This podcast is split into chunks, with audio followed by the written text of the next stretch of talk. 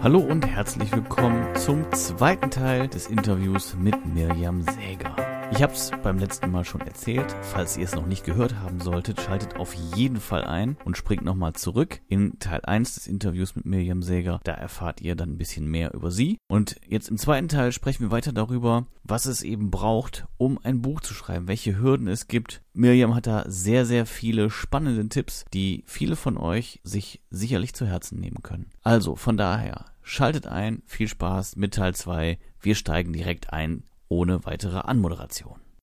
Jetzt sind das natürlich, wie gesagt, auch so ein paar Hürden. Einerseits das Schreiben, wie du gerade gesagt hast, dann ist natürlich der Zeitfaktor Lust und Spaß und das Ganze muss natürlich auch irgendwie aufrecht erhalten werden. Was sind denn so die klassischen Hürden, die dir so begegnen und was kannst du eben darauf erwidern? Also wenn du jetzt sagst, es dauert lange, wie lange dauert es denn und wie viel Zeit muss ich investieren? Und wenn ich nicht schreiben kann, dann weiß ich jetzt, ich lasse mich von dir interviewen und du schreibst in meinem Sinne mhm. dann das Buch fertig. Aber was sind da noch so für Hürden, die man relativ einfach auch überwinden finden kann. Also viele, viele wissen gar nicht, wie sie damit rausgehen sollen. Also das ist so eine der ersten Fragen, die ich immer gestellt bekomme, ich so, wie veröffentliche ich denn mein Buch? Mhm. Und ähm, da kann man halt einfach erklären, welche Möglichkeiten es gibt. Das ist relativ einfach aus der Welt zu schaffen, die Möglichkeiten. Und sei es nur ein E-Book oder es ist nur ein PDF oder was.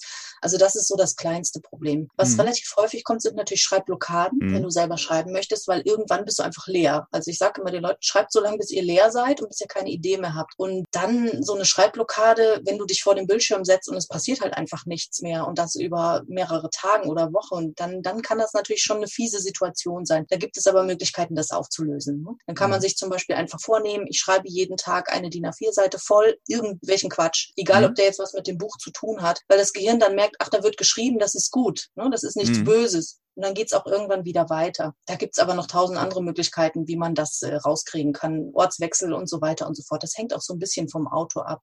Ganz klassisch ist so dieses, wie strukturiere ich das Buch überhaupt? Woher ja. weiß ich denn, wie ich die Kapitelstruktur mache und wie ich mein Thema da so richtig zusammenfassen kann? Das ist bei vielen so ein Fragezeichen, was wir natürlich im Coaching dann gerne auch auflösen, weil ich da halt auch Hilfestellung zu geben kann. Ähm, mhm. Ich überlege gerade, das Schreiben selber ist bei den meisten gar nicht so das Thema. Da gebe ich immer den Tipp, schreibt erstmal, also was ich eben schon sagte, schreibt erstmal, bis ihr leer seid mhm. und das Überarbeiten kommt dann später. Mhm. Weil viele machen den Fehler, die setzen sich hin, schreiben vielleicht zwei DIN A4 Seiten und schauen sich das Geschriebene am nächsten Tag wieder an. Mhm. Und dann merken die, oh, nee, das ist aber nicht so, wie ich das haben will. Und dann fangen die an zu verbessern. Und dann merken sie irgendwann, oh, nee, das ist ja auch verbessert nicht so toll. Und dann löschen sie es alles wieder. Und so kommen sie natürlich zu nichts. Deswegen mhm. empfehle ich immer, erstmal alles raushauen, mhm. dann weglegen und dann nochmal überarbeiten. Und dann hat man meistens nochmal eine ganz andere Sicht auf die Dinge. Also es ist so der, so der super Hack, den ich eigentlich, den ich eigentlich jedem empfehlen kann. Mhm. Erstmal alles rauslassen, ohne sich das Geschriebene nochmal anzuschauen. Und die Überarbeitung kommt dann später. Weil viele Menschen, die haben so eine extrem hohe Verbesserungskompetenz, aber nicht so eine hohe Erschaffungskompetenz. Mhm. Und da musst du erstmal drin bleiben bleiben in diesem Erschaffungsmodus, wenn du da drin bist. Mhm. Und äh, wenn du das dann geschafft hast, dann, dann ist es auch leichter, später noch Sachen hinzuzufügen, zu verändern, auch so eine Kapitelstruktur zu verändern. Ja, dann nehme ich halt den Absatz raus und füge ihn woanders ein. Also das ist mhm. so das kleinste Problem. Die Leute, die von Anfang an als tot planen, die kommen meistens auch nicht weit. Aber es ist auch so ein bisschen typabhängig. Ne? Es gibt natürlich sehr strukturierte Menschen, die fühlen sich damit wohler, wenn sie alles direkt von Anfang an genau wissen und füllen es dann nur. Du merkst schon, es ist sehr individuell.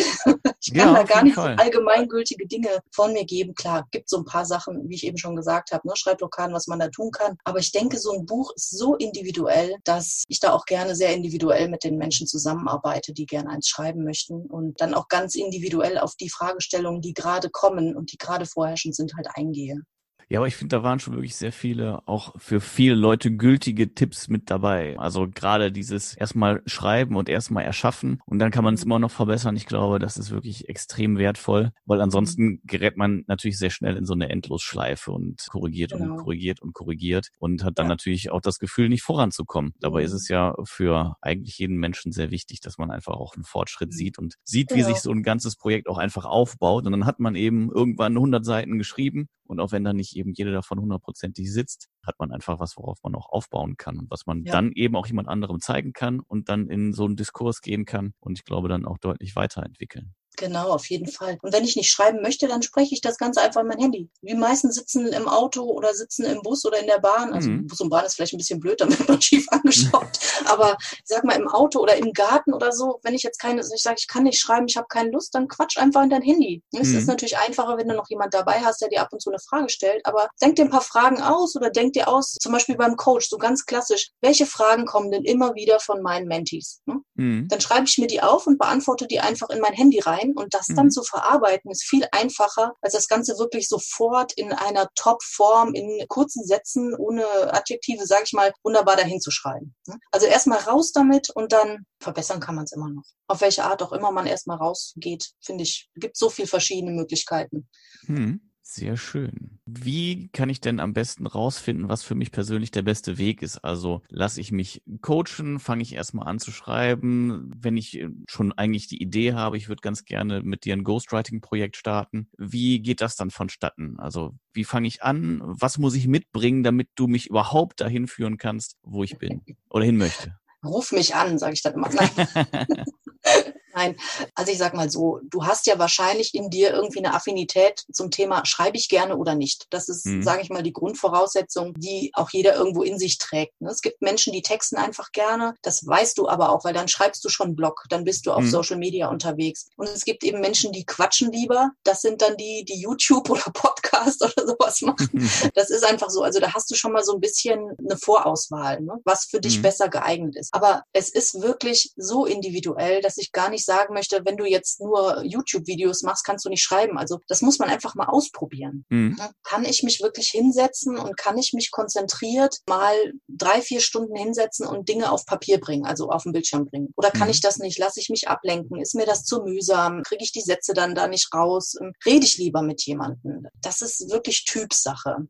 Ich mhm. würde immer empfehlen, der erste Weg geht wirklich, sucht euch jemand. Das muss ja nicht ich sein. Es gibt ja, gibt ja tausend Anbieter, die sowas machen, auch auf unterschiedliche Art und Weise. Guckt euch mal an, wie gehen die auf Social Media damit um. Es ist wirklich auch so ein bisschen Nasenfaktor, weil wenn ich mit jemand zusammenarbeite, der das Ghostwriting zum Beispiel für mich macht, ich muss mit der Person irgendwie auf einer Linie schwingen, mhm. weil sonst gibt es kein gutes Buch. Mhm. Und das ist beim Coaching genauso. Ich meine, das wirst du auch mhm. wissen. Such dir einen Coach, zu dem du irgendwie Vertrauen hast, von dem du denkst, okay, der kann das leisten, was ich von ihm haben möchte ich fühle mich da irgendwie energetisch auch äh, wohl und habe mir mal die Webseite angeguckt und das passt für mich. Mhm. Es gibt auch bei mir in dem Bereich, es gibt Leute, die gehen da sehr, sehr strukturiert vor und äh, die sagen so, ich mache aber jetzt erstmal so und so und so und so und wenn dir das gefällt, dann nimmst du halt die. Also es ist sehr, sehr individuell. Es ist eigentlich wie bei allen Coaches, wo man sich erstmal entscheiden darf. Und gerade im Bereich Ghostwriting ist es nicht viel anders. Du musst zu dem Ghostwriter einen guten Draht haben. Du musst gucken, kann der mit meiner Lebenswelt irgendwie was anfangen oder ist der so ganz weit weg? Also ich versuche immer, der erste Leser zu sein mhm. und versuche mich auch zu identifizieren. Was würde der erste Leser denn jetzt die Person XYZ fragen? Und wenn mir das gelingt, dann wird es auch ein gutes Buch. Aber ich habe auch tatsächlich schon mit Leuten gesprochen, wo ich dann gemerkt habe im Telefonat, hm, nee, wir passen irgendwie nicht zusammen. Und das mhm. merkt man dann relativ schnell. Also es ist wirklich so ein bisschen Nasenfaktor. Also ich würde sagen, entscheidet euch erstmal, kannst du schreiben? Willst du selber schreiben oder willst du lieber irgendwie dir das alles abnehmen wird. Das ist natürlich auch ein Zeitfaktor. Habe mhm. ich die Zeit, mich drei bis 500 Stunden hinzusetzen und das Buch selber zu schreiben oder habe ich die nicht? Oder mhm. möchte ich, sage ich mal, 20 Stunden jetzt in das Interview investieren und habe damit nichts zu tun? Das ist mhm. ganz platt gesagt, investiert Zeit oder Geld und du kommst zu deinem Buch. Einverstanden. Jetzt ist die äh, Frage, die sich dann natürlich anschließt. Klar, wenn man jetzt das Buch als Marketinginstrument sieht, dann kann ich mir relativ viele Einsatzzwecke vorstellen. Ich könnte es mir einfach zum Beispiel auf die Homepage setzen, beispielsweise. Ich könnte es Kunden schicken. Ich könnte es in gedruckter Form jemandem in die Hand geben. Wenn ich jetzt aber so ein Buch ganz klassisch veröffentlichen möchte und ich möchte, dass mein Buch im Buchhandel auftaucht oder dass mein Buch in, bei einem großen Online-Buchhändler auftaucht beispielsweise. Welche Möglichkeiten gibt's da? Du hast es schon mal angerissen. Es gibt eben Self-Publishing und den Weg über einen Verlag beispielsweise. Wozu würdest du raten und wo sind die großen Unterschiede? Magst du die noch mal ein bisschen rausarbeiten? Okay, also raten, da, da halte ich lieber den Mut. das, ja, okay. das ist auch wieder so individuell. Also die Unterschiede hm. sind im Endeffekt, ja, okay, in fünf Minuten erklärt. Äh, also Self-Publishing du hast dein Manuskript, du lädst das irgendwo hoch, der Self-Publishing-Verlag veröffentlicht das, gibt ihm die ISBN, listet das in den ganzen Sortimenten und es ist dann bei allen Händlern erhältlich. So. Okay. Mhm. Du kannst in die Buchhandlung gehen und es bestellen und mhm. es wird dann, meistens ist es Print on Demand, es wird dann gedruckt, wenn es jemand bestellt hat oder wenn es jemand kaufen möchte. Das ist so mhm. ganz klassisch, ganz schnell erklärt.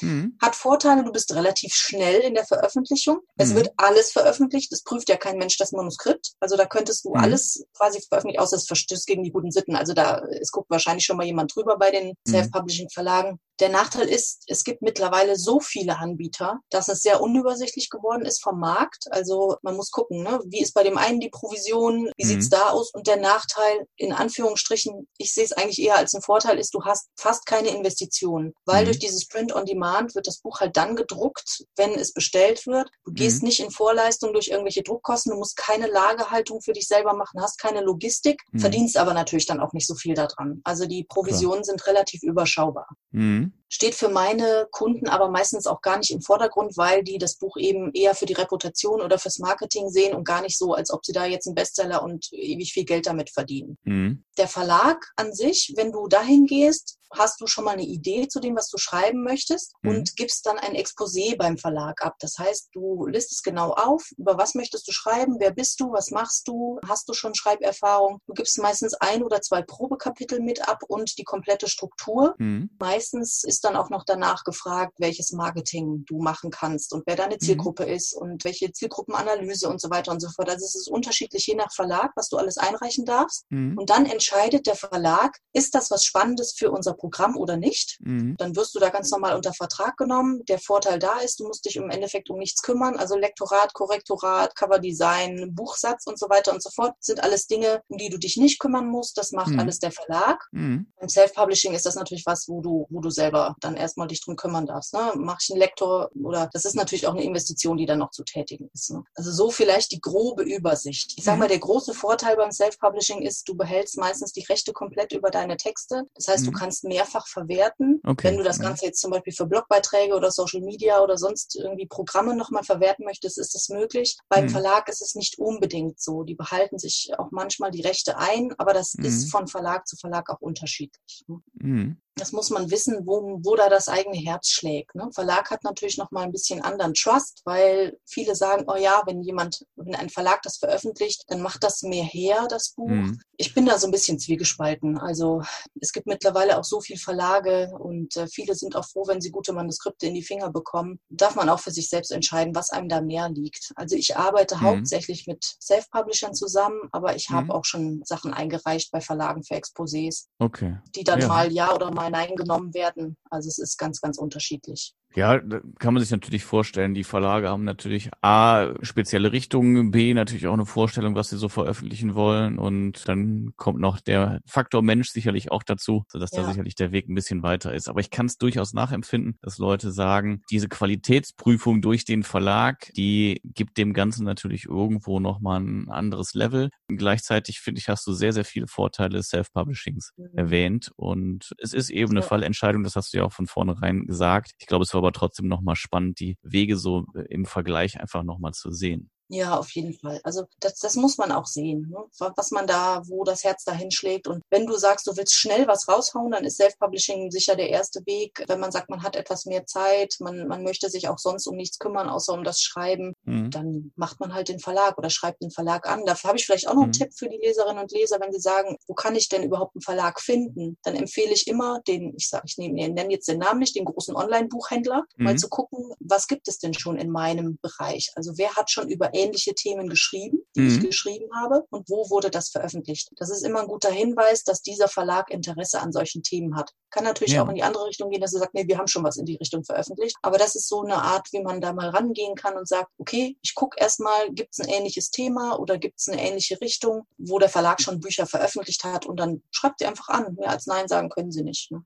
Da muss ja. man auch einfach ein bisschen stoisch sein, glaube ich, und vielleicht auch einfach mal ausprobieren. Ja, das stimmt. Auch sicherlich ein bisschen Frustrationstoleranz mitbringen, weil wie wir es eben schon gesagt haben, es gibt so viele Gründe, warum ein Verlag ablehnt. Das hat im Zweifel mhm. nicht mal was mit dem Manuskript oder dem Exposé zu Nein. tun, sondern einfach nur mit äußeren Umständen, die man gar nicht beeinflussen kann. Genau. Ja, klasse. Da haben wir doch heute viel Motivation geschöpft. Hoffe ich zumindest. Also ich persönlich definitiv, sich dem Schön. Thema Buch noch mal ein bisschen näher zu widmen. Magst du noch mal ganz kurz anreißen, was dein Buch an Infos noch bereithält? Warum sollte man es lesen? Also mein Buch hält im Endeffekt eine kurze Übersicht für Experten, also ich gehe wirklich in den Bereich Coaches, Trainer, Speaker bereit, die planen ein Buch zu schreiben und die noch so gar nicht sich damit beschäftigt haben. Es ist wirklich eine ganz allgemeine Übersicht. Was muss ich tun? Worauf darf ich achten? Wer kann mich unterstützen? Mhm. Wie macht man so ein Marketing und einen Vertrieb? Wie gucke ich, was ist denn beim Buchsatz zu beachten und so? Also es ist wirklich eine allgemeine Übersicht. Wer mhm. sich da noch so gar nicht informiert hat, der ist, hat sich eingeladen, sich da einzulesen. Mhm. Ich gebe aber auch relativ viel, sage ich mal, auf Social Media, Facebook raus zu dem Thema. Also wer da mhm. Fragen hat, der kann sich da auch immer gerne melden. Das ist das erste Buch, was ich selbst geschrieben habe. Ich habe noch eins mit als Herausgeberin begleitet. Das heißt Chancenerkenner statt Krisentaucher. Da mhm. geht es im Endeffekt um das Thema, wie gehe ich mit Krisen um. Da sind ganz viele Einzelexperten zu unterschiedlichsten Themen. Das macht das Buch total spannend. Zum Beispiel Feng Shui und emotionaler Missbrauch im, im Kindesalter und Business Flow und so. Und okay. wer da mal Spaß dran hat, sich mit so ganz unterschiedlichen Themen einfach mal einzulesen in die Geschichten, für den ist das Buch ganz empfehlenswert. Also das sind so ganz unterschiedliche Richtungen, die ich da habe mit den beiden Dingen. Die nächsten Projekte sind gerade in der Pipeline. Sehr schön. Ja, dann wissen wir, wir können dich als Coach eben anfragen. Du unterstützt uns bei Buchprojekten. Wir können dich als Ghostwriterin beauftragen. Bereich Seminare ist mir irgendwo noch begegnet. Ja, ganz genau. Was machst du denn ja. da? Also ich gebe immer mal wieder Online-Seminare, meistens ähm, so kurze Snippets, sage ich mal, die sind so maximal eine Stunde lang. Das mhm. letzte war zum Beispiel zum Thema Buchschreiben mit wenig Zeit. Ich habe über den BVMW mal eins gegeben. Da ging es um das Thema Buchfunnel. Wie kann ich mein Buch für einen Funnel oder fürs Marketing nutzen? Mhm. Da bin ich immer mal wieder mit so kleinen Themen. Das dient im Endeffekt dazu, dass die Leute mich kennenlernen, dass man Fragen stellen kann. Die sind meistens auch kostenlos. Und äh, wenn da irgendwas ist, was, wo ich sage, ach ja, da ist mal wieder ein spannendes Thema, was mir drüber fällt, dann bin ich da auch immer relativ relativ schnell dabei und mache dann mal eben Online-Seminar. Das kommt auch ganz gut an. Ich habe natürlich auch Online-Angebote, die findet man auf meiner Webseite. Also wenn man zum Beispiel jetzt die Idee hat, ein Buch zu schreiben, aber ist sich noch nicht ganz sicher, was denn tatsächlich das Thema sein darf, weil viele mhm. verzetteln sich am Anfang in zu vielen Themen, mhm. darf sich da gerne auf eins erstmal ein bisschen konzentrieren, um es nicht zu groß und zu breit werden zu lassen. Für den habe ich zum Beispiel einen Online-Kurs, wo man da innerhalb von drei Wochen Klarheit über sein Thema und seine Zielgruppe erlangt. Das ist immer was, was ich ganz gerne empfehle, wenn man noch so gar keine Berührungspunkte dazu hat. Ja. Die sind dann auch kostenpflichtig, weil da steckt da dann auch sehr, sehr viel Hirnschmalz von meiner ja. Seite noch mit drin. Ja, aber das, äh, das mache ich gerne, das versuche ich auch auszubauen, weil mir das einfach Spaß macht, weil ich merke, das Thema Buchschreiben spukt bei vielen in den Köpfen rum. Und je mehr ich das in die Öffentlichkeit bringe und äh, umso besser ist es natürlich auch für mich und natürlich auch für meine Autoren, weil ich finde es halt einfach schade, wenn Menschen nicht schreiben, weil sie eben mit den Hindernissen wie zum Beispiel, ich weiß nicht, wie ich anfangen soll oder ich habe eine Schreibblockade oder ich habe einfach keinen Bock zu schreiben, ich habe keine Zeit dazu, nee, einfach nicht wissen, wie sie damit umgehen sollen. Und wenn dann das Wissen oder die wahnsinnigen Geschichten, die teilweise in den Menschen schlummern, wenn die einfach nicht rauskommen. Und deswegen versuche ich da dieses Thema wirklich ins Bewusstsein der Menschen zu holen. Es gibt für alles eine Lösung, mhm. wenn ihr wirklich wollt. Sehr, sehr schön. Dann sind wir jetzt auch schon am Ende dieser, wie ich finde, super spannenden Folge angekommen. Wir haben ja, ja wirklich sehr viele Themen gehabt. Also das Buch an sich, das Buch als Marketinginstrument. Generell haben wir über Marketing gesprochen. Wir haben über Achtsamkeit gesprochen. Jetzt im Prozess, wenn du mit jemandem arbeitest, den Prozess des Buchschreibens an sich, der eben auch sehr viel Achtsamkeit beinhaltet. Wir haben viele, viele kleine Tipps von dir zu hören bekommen und ich bin wirklich sehr happy über die Folge. Von daher sage ich an der Stelle vielen, vielen Dank, Mirjam. Magst du noch mal kurz verraten, wo man dich denn überall genau finden kann? ja, sehr gern. Also erstmal auch dir, Philipp, vielen Dank für die sehr sanfte Fragestellung, für das Zuhören. Das ist ja auch, oder das Hinhören, das ist ja auch was, was nicht viele können. Das ist ja auch so ein Danke. bisschen mein Herzensthema, das Hinhören und Zuhören und warum das so wichtig ist. Ja, wo findet man mich? Ich habe eine Webseite, https mirjam-säger mit ae.de oder auf Facebook findet man mich, äh, mirjam m.säger. Da gebe ich auch von mir persönlich ein bisschen was preis. Wer mich da kennenlernen will, der findet immer mal wieder mein Gesicht mit irgendeiner Story dazu. Ich gebe auch Tipps zum Thema Buchschreiben. Da gibt es auch eine Gruppe bei Facebook. Wer da Interesse hat, kann sich gerne einfach über mein Profil melden. Dann lade ich dazu gerne ein. Ja, und ansonsten bin ich auch auf LinkedIn unterwegs, auf Xing nicht mehr ganz so viel, aber LinkedIn findest du auch mein Profil, weil da poste ich nicht ganz viel. Also mein Hauptkanal ist wirklich Facebook oder dann über die Webseite und natürlich gerne auch einfach über kontakt.mirjam-säger.de. Und scheut euch bitte nicht, wenn ihr Fragen habt, habe. Ich gebe gerne Wissen raus, um da den Leuten weiterzuhelfen, weil ich finde, dass es auch sehr wertvoll ist. Manchmal reicht so ein kleiner Stups, um dann weitermachen zu können. Ähm, da biete ich auch gerne hier für die Hörerinnen und Hörer ein Kurzgespräch an. Also wer sich meldet auf den Podcast, äh, weiß nicht, was können wir machen, Podcast Philipp oder so, der äh, mhm. bekommt von mir gerne ein kurzes Strategiegespräch. Kostenfrei und unverbindlich, aber nicht umsonst. Wow, das ist spannend. Das finde ich super. Ja. Also Schön. vielen, vielen Dank, Miriam, für äh, die Infos und natürlich auch für das Angebot. Ja, Liebe gerne. Hörerinnen und Hörer, ich bin super gespannt, was sich da jetzt draus entwickelt. Also von daher nutzt das Angebot. Also besser kann man es ja nicht bekommen. Wir haben mit Miriam eine Expertin für Bücher und für Marketing. Also was, was will man noch mehr? wenn ihr Kontakt hattet, lasst es uns gerne wissen und teilt eure Geschichten mit uns, wie das Ganze weitergeht. Da habe ich irgendwie das, das Bauchgefühl, dass sich da noch was draus entwickeln könnte. Und wer weiß, vielleicht wiederholen wir die Podcast-Folge oder diese Konstellation zumindest in einem Jahr und können über konkrete, spannende Projekte sprechen, die das Ganze hervorgebracht hat. Also Miriam, nochmal vielen, vielen Dank. Sehr Liebe gern. Hörer, wenn es euch gefallen hat, dann besucht auf jeden Fall die Miriam auf einem ihrer eben genannten Kommunikationskanäle. Hinterlasst uns ein Feedback für die Folge in Form von Sternen, von Herzen. Besucht uns in den sozialen Netzwerken, bei Facebook oder auch bei Instagram. Und wenn ihr Fragen, Anregungen habt, wenn ihr mit uns über Miriam sprechen wollt oder wie auch immer oder weitere Impulse zum Thema Bücher für uns bereit habt, dann schickt eine E-Mail an die info at m-x-m podcast.net. Und vergesst noch nicht, falls ihr es noch nicht gemacht habt, den Podcast zu abonnieren. Also, das war's für heute. Ich hatte eine sehr, sehr gute Zeit und freue mich über dieses Interview. Und ich sage, das hier war die heutige Folge Management meets Mindfulness. Bis zum nächsten Mal. Mein Name ist Philipp. Ich sage auf Wiederhören.